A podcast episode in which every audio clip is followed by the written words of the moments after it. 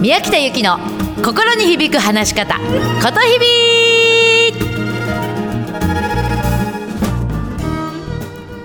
おはようございます。ことひびの宮北由紀でございます。8月5日月曜日いかがお過ごしですか、えー、私ですねおかげさまで、えー、3日に無事舞台大成功に終わりました。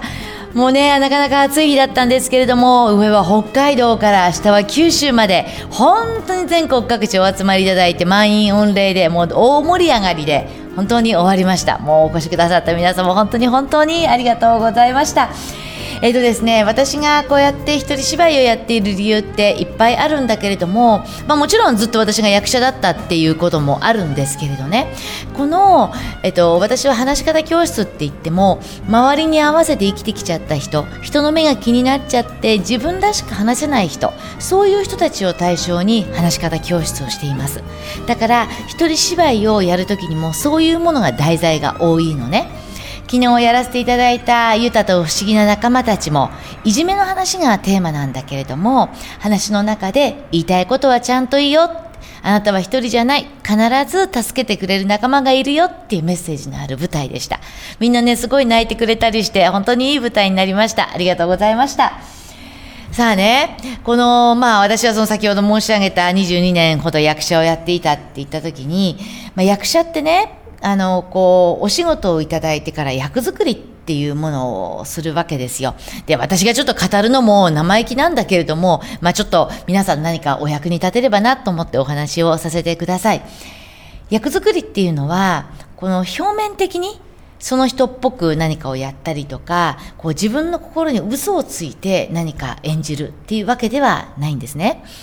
でも例えば変な話、私がこう、フランス王妃の役をやるとするでしょそうすると、そのフランス王妃が生きた時代の背景から、その王妃の日常生活、この王妃はどんな育てられ方をしたか、こんな時にこの王妃はどう考えるんだろうと、その王妃の、フランス王妃の気持ち、心を捉えようとするのね。で、結果そこから王妃になりきるんですよ。例えばね、これを皆さんの生活、日常に置き換えたときに、皆さんもこういう人生を送りたいとか、こんな生活がしたいって、みんなこういうありたい姿ってあるでしょ？そんな時にね、自分が憧れる生活を送っている人をまず見つけてもらいたいの。こういう人、こういう生活を送りたいんだよなって、その人。で、私はそうしたらね、私がこのフランス王妃の役作りをしたようにですね、憧れる人はどんな生活を送り、何を食べて、どんなお金の使い方をしているのか、調べたり想像してもらいたいんですね。で、その憧れる、自分、その、あの、あなたがその憧れる人の気持ち、心を捉えようとするわけ。結果、憧れる人になるっていうこと。表面的なことじゃないのね。憧れる人のその人の心をキャッチする。捉える。するとね、私何でもなれると思うんですよ。ちょっと前なんですけれどね、市原悦子さんがお亡くなりになる前にテレビの対談でこんなこと言ってたんですね。よく私はね、ほら、あの昔話シリーズをずっとおやりになってたでしょその時にね、よく周りから何千種類の声をどうやったら表現できるんですかって私聞かれるのって。でも、そんなこと考えたことがない。私はいつもその役の心を捉えようとしてるんだって。例えばここにお釜があるでしょそしたらこのお釜の心をつかむんだって。毎日毎日美味しいご飯を炊いてくれるお釜の気持ち、お釜の心をつかむ。すると声はそこから出てくるんですって。ああ、いい言葉だなと思って聞いてました、私。ありたい人の心をつかむ。気持ちを捉える。そうすれば何にでもなれるんだよね。うん。ぜひちょっと何かのお役に立てればなって思います。で、ちょっと心にまつわる話でね、私ね、つい2、3日前に、あの、ある企業さんから、あの、こんなこと言われたの。私ずっとあの CS 調査ってわかりますかね？そのお客様のクレーム対応とかをしている部署があるんだけれども、そこにあの研修に入っていたんですね。そしたらそこの、まあ、担当のある方が、いや、宮北さんって宮北さんに言ってもらってくった言葉が、あれからずっと使われてる言葉があるんですよってえ、何ですか？って言ったら、100回のお詫びよりも1回の共感。宮北さん、この言葉はいい言葉ですねって言ってくれたの。で、あーってなんかすごく懐かしかったんでね、思い出したんですけども、あの、これどういうことかというとね、この CS 調査って、まあ、いろんなところからこうクレームが来た時に当然謝るわけですよ。申し訳ございません。申し訳ございませんって。うん。なんだけれども、それよりも、ちゃんと共感をすることの方が大切だよっていう話をしたの。で、その時にね、私ね、こんな話をしたんですよ。自分自身の話です。私がね、あのー、大切な人に、えっと、贈り物をしたんですね。で、クリスマスプレゼント、クリスマスの時期でクリスマスプレゼントを送ったんです。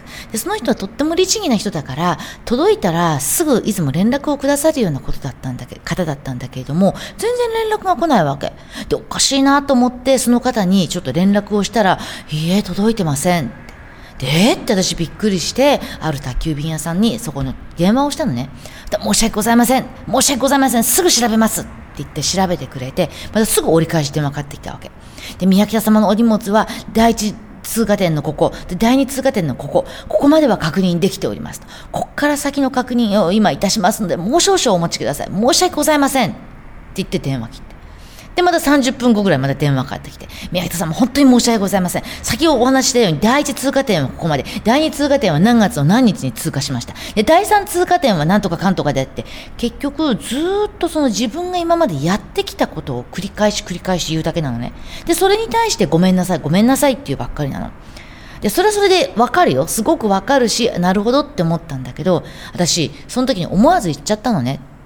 うん、いや、わかりましたと。あなたがやってきてくださったことはわかりました。で、これからどうしてくれるんですかと。うん。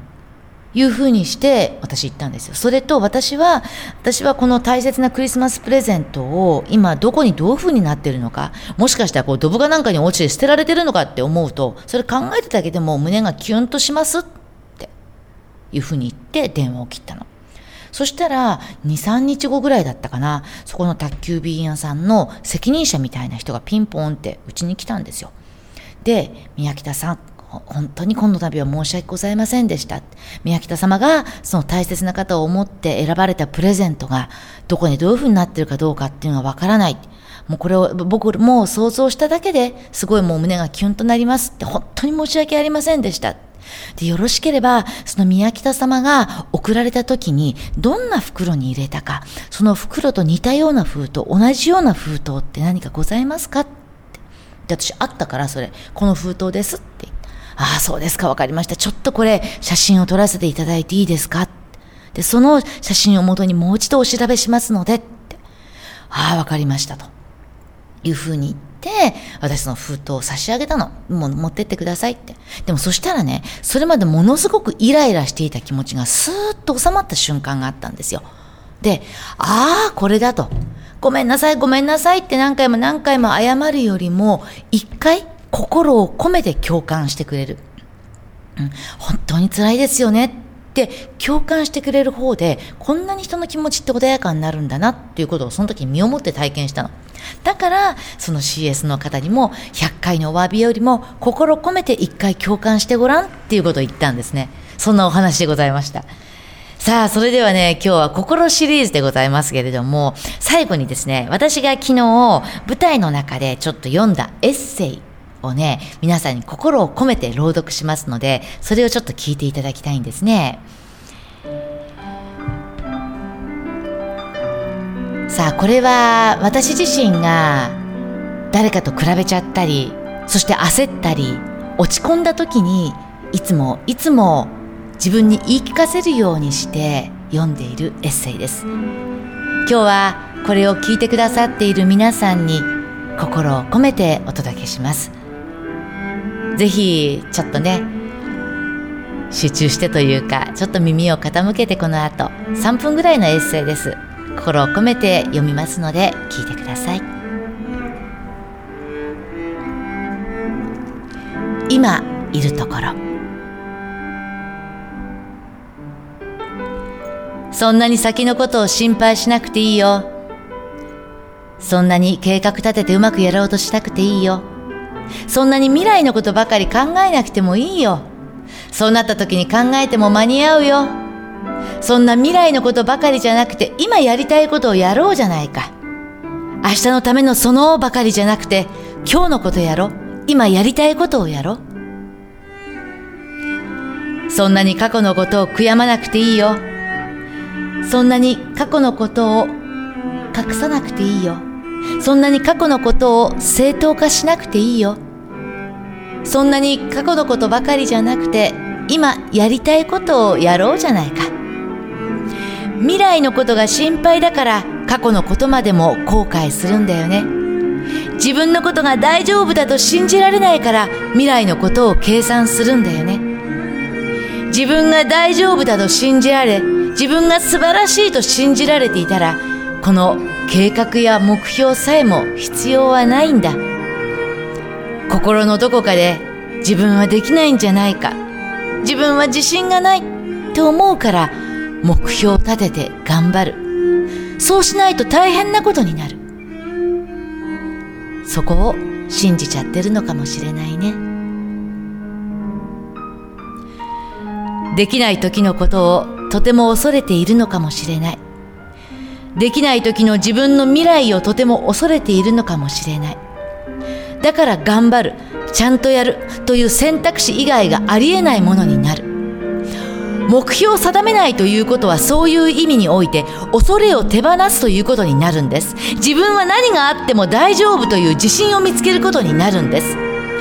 ねえもうすでに自分が欲しいもの自分が手に入れたいものが全てもう今あるとしたら今日何をする？そう。明日のための一歩。そんなところにそんなところにパワーエネルギーを使うのではなく今を遊ぶこと今を楽しむこと今やりたいことをやることに損得なしに計算なしに思いっきりやること。そして未来を忘れて今を楽しむということは恐れを手放すことにつながるんです。未来を忘れて今を楽しむことは恐れを手放すことにつながる。目標上手計画上手で効率的で頭のいい人ほどこの自分を無条件に信頼する。ここから外れてしまうんだよね。だから努力や才能や知恵ここで成功してしまった人はなかなかこの恐れが消えることはないんだよね。